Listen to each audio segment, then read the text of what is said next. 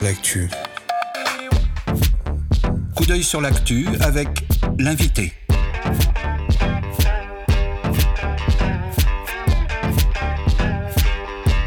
Coup d'œil sur l'actu Avec l'invité. l'invité des regards.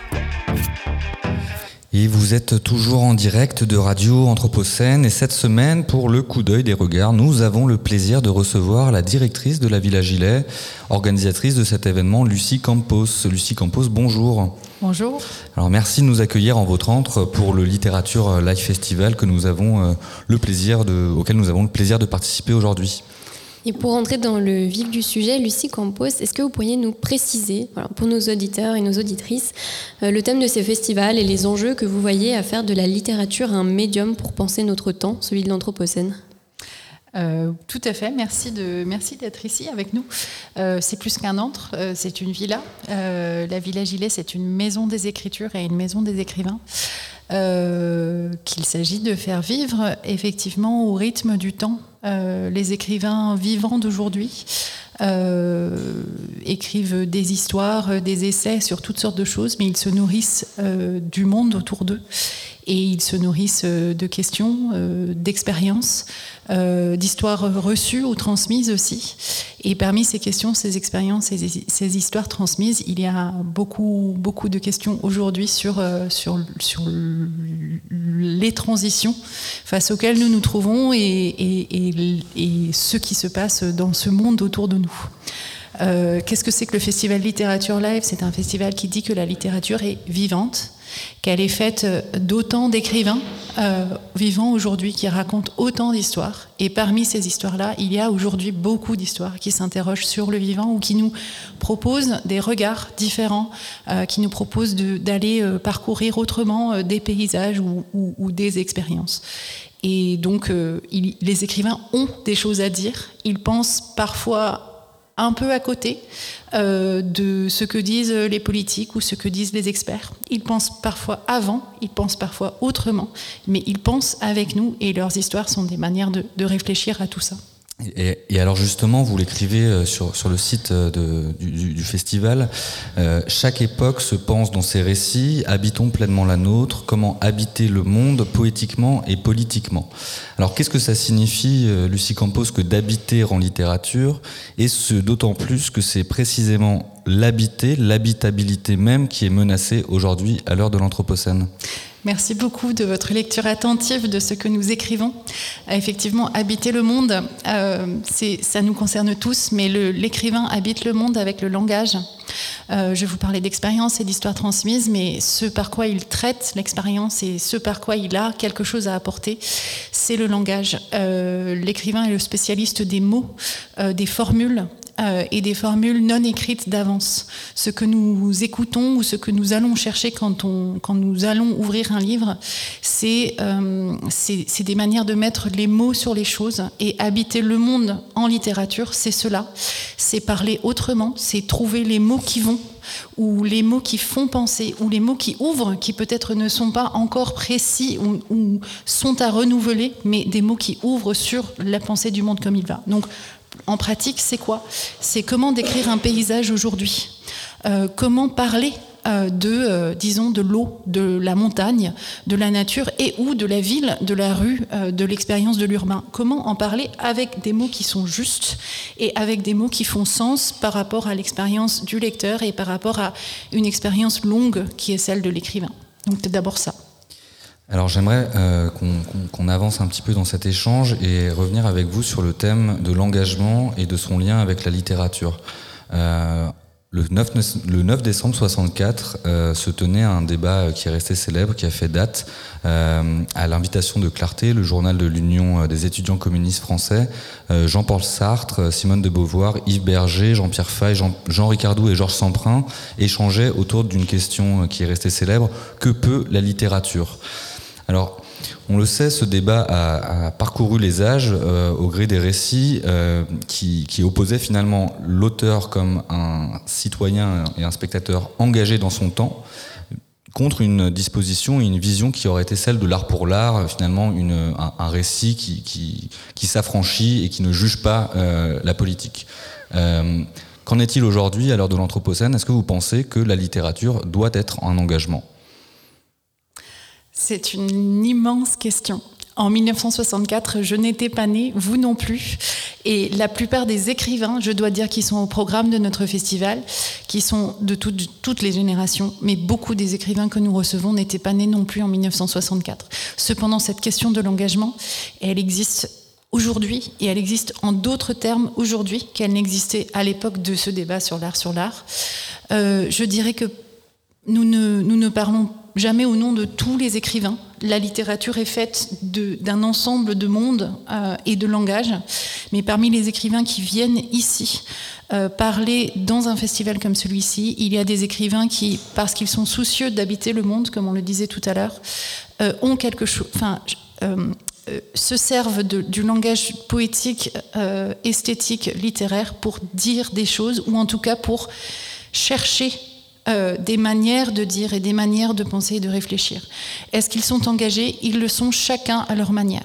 Je peux citer, alors quelqu'un qui n'est pas au programme mais que, qui le sera euh, dans les années qui viennent, je peux citer par exemple un Jean-Baptiste Delamo, euh, qui est un écrivain de fiction publié chez, chez Gallimard. Ces écrivains sont des romans de façon totalement assumée, mais il est par ailleurs dans la vie très engagé euh, dans, la cause écologique. Il sépare très nettement ces deux engagements, mais la fiction est pour lui une manière de travailler en profondeur sur ces questions-là. Donc parmi des écrivains que nous recevons, il y a des écrivains qui sont engagés au sens militant du terme. Il y a aussi des écrivains qui ne sont pas engagés politiquement, mais dont tout le travail poétique va vers la construction d'un langage qui n'existe pas encore et que eux se sentent responsables de devoir faire exister. Et il y en a plein, euh, mais parmi nos auteurs, qui ne sont pas forcément de grandes célébrités, euh, euh, mais qui sont de vrais artisans du langage, je dirais qu'il y a autant donc une Lucie qui est une poétesse écrivaine de fiction et qui a publié un texte sur euh, les décharges et sur les détritus. Qu'est-ce que c'est que écrire en poète sur les décharges? C'est essayer de trouver un langage pour dire ce qu'on ne dit pas ou dire, faire entrer en langage ce qui n'y est pas entré et ce qui, n'étant pas entré en langage, est aussi en dehors de la conscience collective.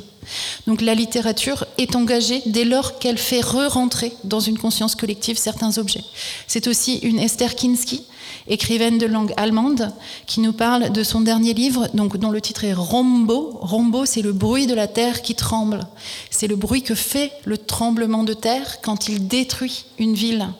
Et c'est ce que peut dire le poète après un tremblement de terre sur cette terre qu'il habite et qu'il essaye de comprendre et à laquelle il essaye de donner une voix, une place.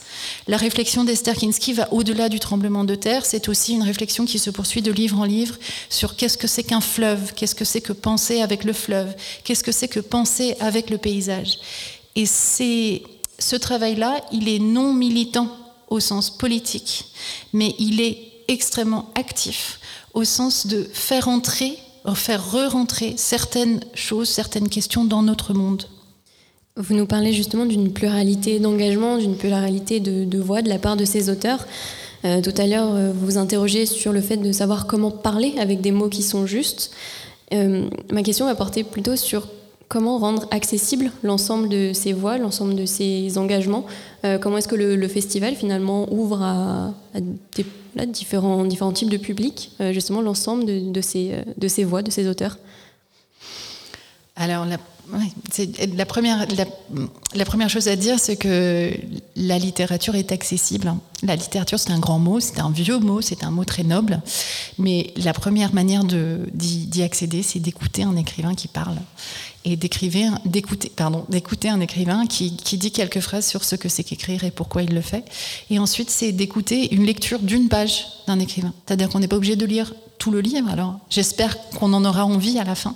Mais entendre une page, c'est déjà entrer en littérature. Et c'est ce qu'on essaye de dire dans ce festival où chaque écrivain lit, chaque écrivain vient à la rencontre de ses publics et répondre à des questions de ceux mêmes qui n'auraient pas lu tout le livre et qui simplement s'interrogent sur les mots qui sont là.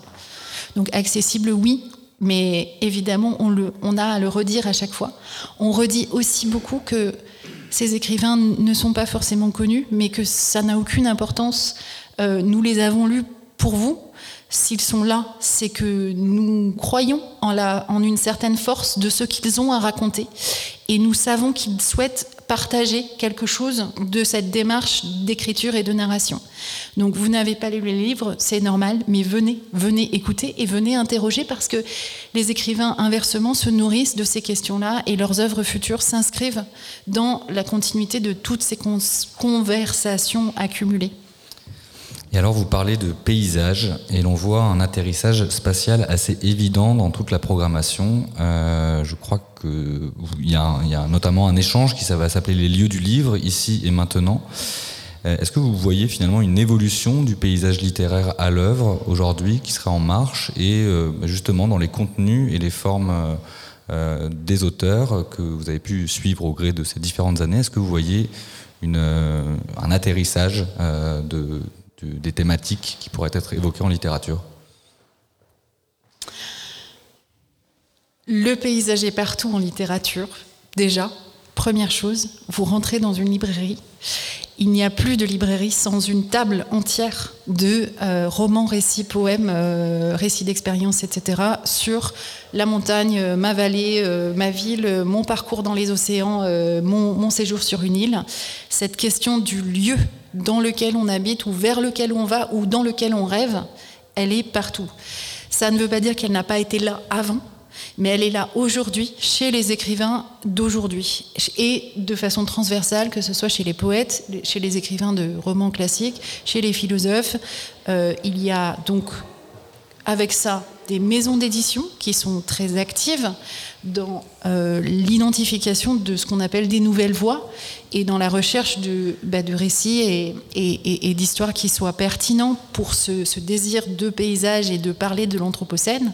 Il y a plusieurs collections qui sont nées ces dernières années chez des grands éditeurs, notamment comme Actes Sud, mais aussi chez de tout petits éditeurs qui, s'engagent, euh, comme les éditions d'Alva par exemple, qui souhaitent dire le monde, enfin faire accueil à des écrivaines qui disent le monde autrement avec leurs mots. Donc vous avez des maisons d'édition totalement indépendantes, euh, des toutes petites équipes et des grosses équipes qui, qui se préoccupent aujourd'hui de ces questions-là parce qu'elles savent que ça fait partie des choses que les gens ont envie de lire. Donc c'est là en librairie, c'est là dans les maisons d'édition. Et c'est là, a fortiori, dans les programmations, puisque les programmateurs que nous sommes cherchons à, donner dans nos programmations un goût de ce qui se passe là, dans ce grand monde de la chaîne du livre, et de ce qui est en train de s'écrire. Donc évidemment, je vous dirais, même si, même si l'Anthropocène ne nous intéressait pas, ce qui est loin d'être le cas, parce que chez nous, à la Villa Gilet, c'est quelque chose à quoi on réfléchit, mais même si cela ne nous intéressait pas et que nous étions purement en devoir de donner une photographie de ce qui se passe aujourd'hui en littérature, on ne pourrait pas ne pas faire place à ça. Par ailleurs, les écrivains sont demandeurs. Donc, j'ai parlé de la chaîne du livre à proprement parler, mais avant ça, il y a les démarches d'écriture. De plus en plus de nos écrivains ne viennent pas de la ville ou ne viennent pas de parcours classiques. Ils viennent, alors il peut y avoir des parcours tout à fait classiques, mais beaucoup d'entre eux, de plus en plus, viennent de parcours euh, qui sont passés par d'autres expériences, euh, par euh, des changements de vie, par des choix aussi, de, cesser un certain type d'activité, d'arriver à une autre ou d'aller se frotter à certaines expériences. Et j'ai l'impression que de plus en plus, ces espèces de changements d'expérience font partie de la matière avec laquelle travaillent les écrivains et plus encore, en fait, de la démarche d'écriture de cette génération.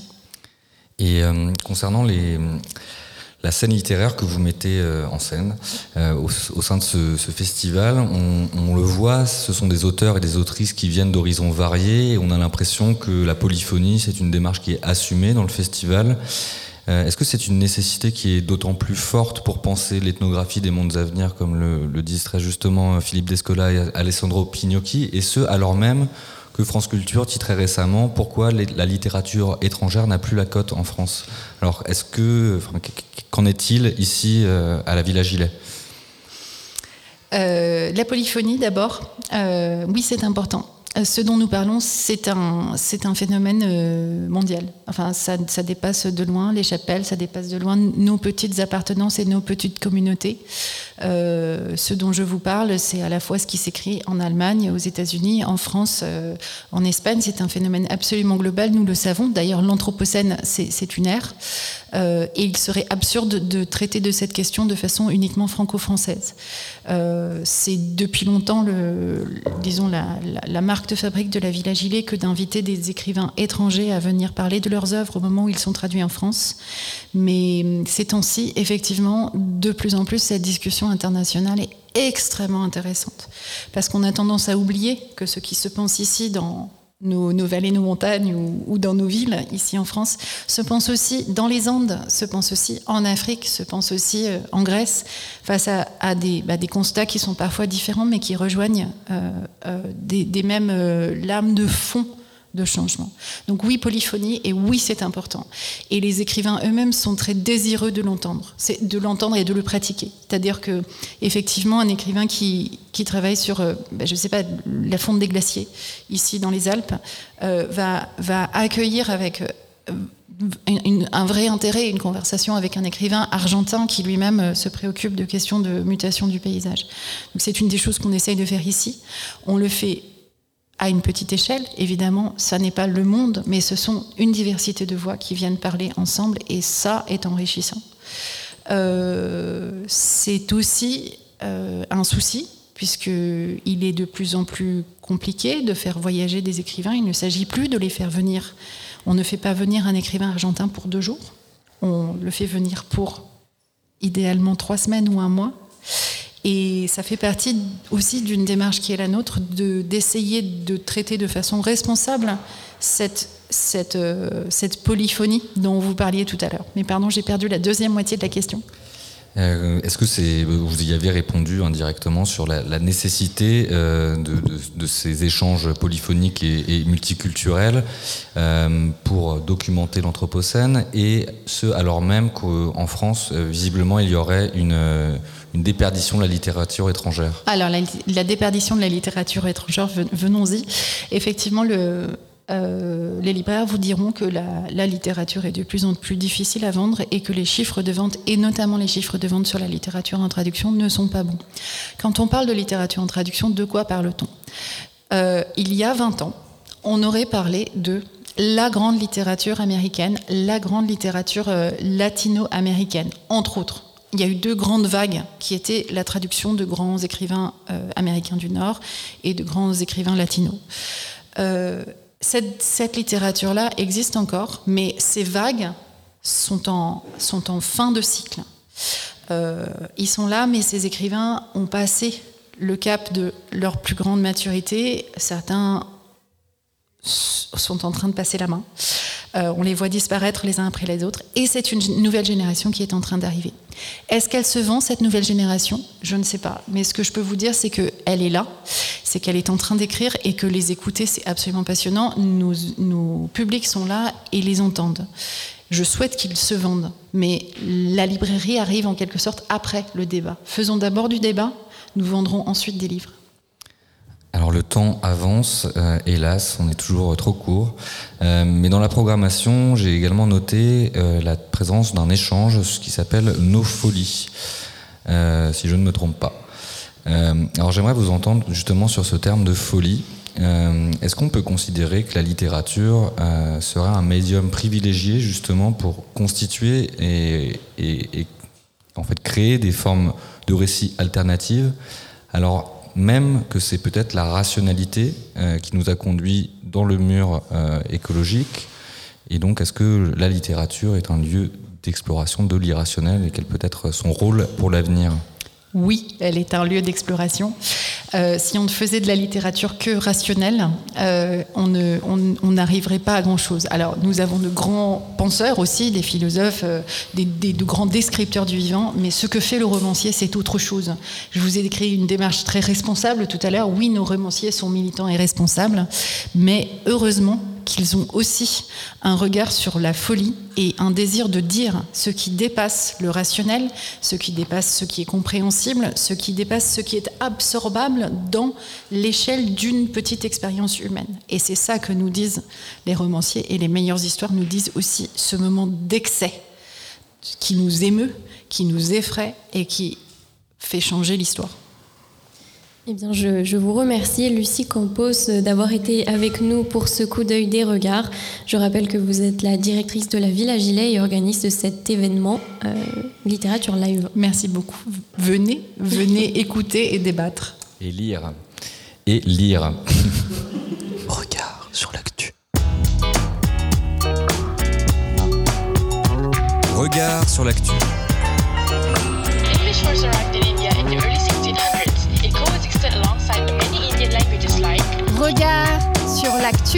Now I'm in studio. On tell Comment allez-vous